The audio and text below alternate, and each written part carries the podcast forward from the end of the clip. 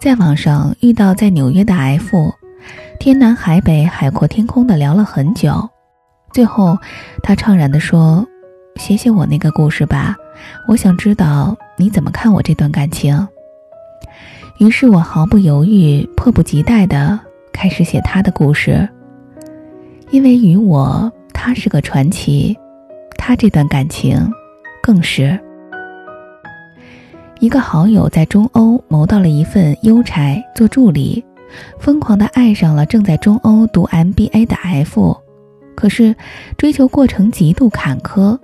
面对谦逊温顺、不卑不亢的 F，犹如鸡犬遇刺猬，不知该如何下手。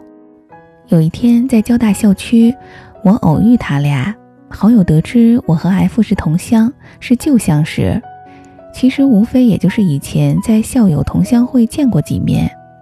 于是好友日后总是扛着我做理由去约他，总也难约到的 F，屡试不爽，直至我和 F 熟得一塌糊涂，直至 F 和 S 沸扬的一塌糊涂。那时候的 F 二十六岁，在一个卖汽车的公司做销售经理，名下有个自己的汽车维修站点儿。年轻漂亮多金智慧，却难得的谦和柔顺，穿范思哲的套装，犹如画册走出来的模特，举手投足无不韵畅如诗。如果上帝真的有宠儿，那么他便是了。青春年少样样红。可能是在上帝和人间那里太受宠了，于是他认识了 S，认识 S 是他的结束。所有人都那么认为，包括当初的 F。两千年的 F MBA 毕业，一帮并不是很相熟的同学，或者应该说是借着同学由头的关系网上的大小经理们相聚庆贺。F 和几个稍微熟点的年轻人，从觥筹交错的盛宴逃了出来，在淮海路附近随便找了个酒吧低厅轻松。霓虹闪烁中，一个高挑的年轻人从 DJ 台上跳下来，和 F 那群里一个胖啤酒桶身形却卖健身器的经理招呼着。他居然是他的初中同学。F 礼节性的微笑，点头致意，礼节性的握手。那个自称 S 的人笑着，用眼睛深深地看着 F，有意无意握手时多用了几分力气。这不能不使 F 垂下了眼，注意到了 S 伸出来的右手。这一望，不禁让 F 有些失态的小声哇了一声。S 的右手虎口有一块硬币大小的胎记，那块胎记的大小位置和 F 的前男友的胎记竟然一致。那胎记的主人去剑桥读博士之前，F 说：“分手吧。”这幕情景如果是用作电影或者小说，或许比现实来的自然。可是，事实有时候会比电影、小说更加离奇荒谬。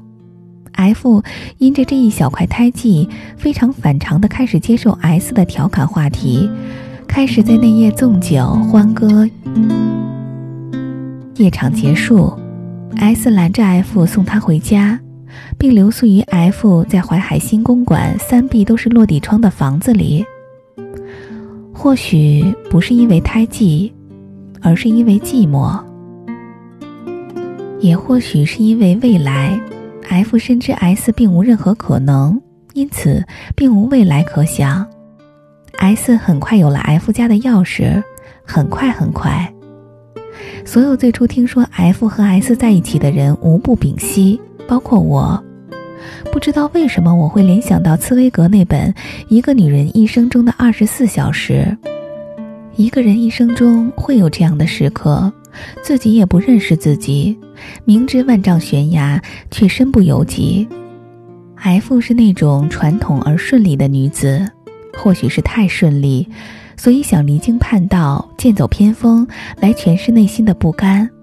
可惜我当初和 F，并没有相熟到当面质疑别人一夜情对象的地步，何况当年我比他小很多。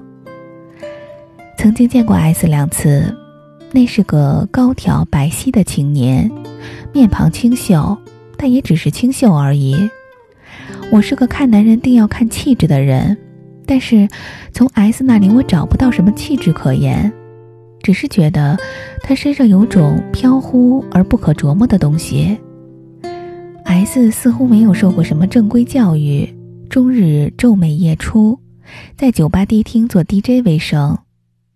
开始和我们在一起的时候，S 非常明智的很少说话。可惜后来相熟之后，极度畅所欲言，毫无保留的暴露了他不可救药的知识贫乏与人性浅薄。不过，我承认这个看似一鸣不闻的男人会下蛊，那种男女之间的蛊。可以让刚刚签掉千万美金订单的女子托腮莞耳，静静听他啰啰嗦嗦讲迪厅老板如何抠门，不给他家十块夜宵补贴，可以哄得那个无数青年才俊追求未遂的尤物可人对他言听计从。认识 S 才知道，男人对付女人的手腕，有时候真的可以敌过他没钱、没权、没知识、没文化。F 一直承认和 S 在一起的多半年里，他的确快乐，所以最初以为是一夜情的感情，开始在温湿暧昧的氛围里，演变成那种相对稳定的同居式生活，如同偶然在路边小店吃了一碗可口的小馄饨，觉得不错，不自觉的常来常往，慢慢那馄饨小摊儿演变成了食堂。F 看似坚强独立、果敢能干，可内心却是一个小女孩。S 有着阅女无数而练就的江湖泡女绝技，足能化百炼钢为绕指柔。F 的世界远远比 S 的要远阔深邃，除却男女是非、儿女情长。F 日日推掉一切应酬，日出而作，日落而息的下班回家。S 则在 F 的家里白天睡觉、看碟、打游戏、上网，偶尔烧菜讨欢心，等 F 回来吃饭，而后自己上班。周末，F 陪 S 做 DJ，在震耳欲聋的迪厅待一整夜，像个八女一样，坐在霓虹照不到的角落，喝最便宜的啤酒，打发昏昏欲睡的夜，等在 DJ 台上狂放陶醉的 S。他们没有人打算明天如何，所以从来不想今天的安排对不对。F 后来坦言，他和他从来不谈感情，情到浓处只说对对方好不好，从来不说爱不爱。当初那么大胆和 S 在一起，也正是因为这点，可以不谈感情，就那么糊里糊涂的在一起，甚至糊涂到他至今仍然不知道和 S 在一起的原因。可能当时落寞，可能一时间并没有找到合适的人恋爱。所谓合适，可能哪个追求者都比 S 合适，但是正是因为 S 处处都不合适，让 F 放心的认为他只是个任由怎样都不会有结果的玩伴。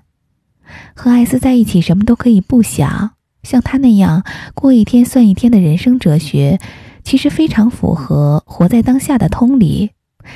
所以更是容易感染到一度泡在为前程步步为营、锱铢必较的紧张心绪里的 F。F 和 S 在一起的那段时间，很少和其他人来往，没有人知道，也无需知道他们之间的情感细节。时间长了，他们偶尔也带彼此进自己的朋友圈子，单单介绍彼此的名字，并不明言关系。却在他人面前毫不遮掩的相互拥抱，甚至亲吻。我无处得知 S 的圈子对 F 的反应，但是 S 事件在 F 的圈子却无疑有着原子弹爆炸的后果。F 对一切的反应表现得从容平静而无畏。周围清楚这件事儿的人都知道，他们终究不能善终，可能包括 F 本身在内。只是，所有人都猜到了前头，没有猜到后头。S 突然两夜两日未归，F 心神不定，坐卧不安，生怕 S 在迪厅那种是非之地惹上了什么麻烦，于是频频打电话，少说有几百通，但是对方手机初时无人接听，后来打过去，索性是关机应答。午夜三点，独卧在沙发上等 S 的 F 听到话筒里他的关机应答，